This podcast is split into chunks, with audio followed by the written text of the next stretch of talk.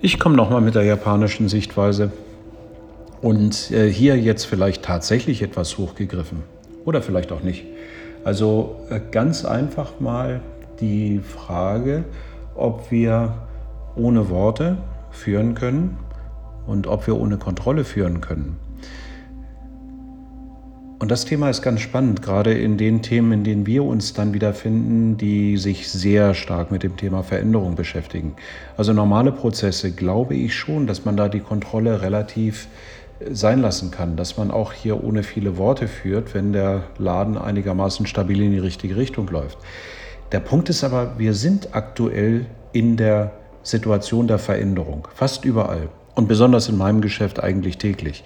Das heißt, hier die Fragestellung, ob wir ohne Worte führen können und ob wir ohne Kontrolle die Kontrolle behalten können. Und da gibt es aus meiner Sicht zumindest nur eine Antwort drauf. Das funktioniert nur dann, wenn wir Teil des Systems sind, ein Teil der Veränderung sind.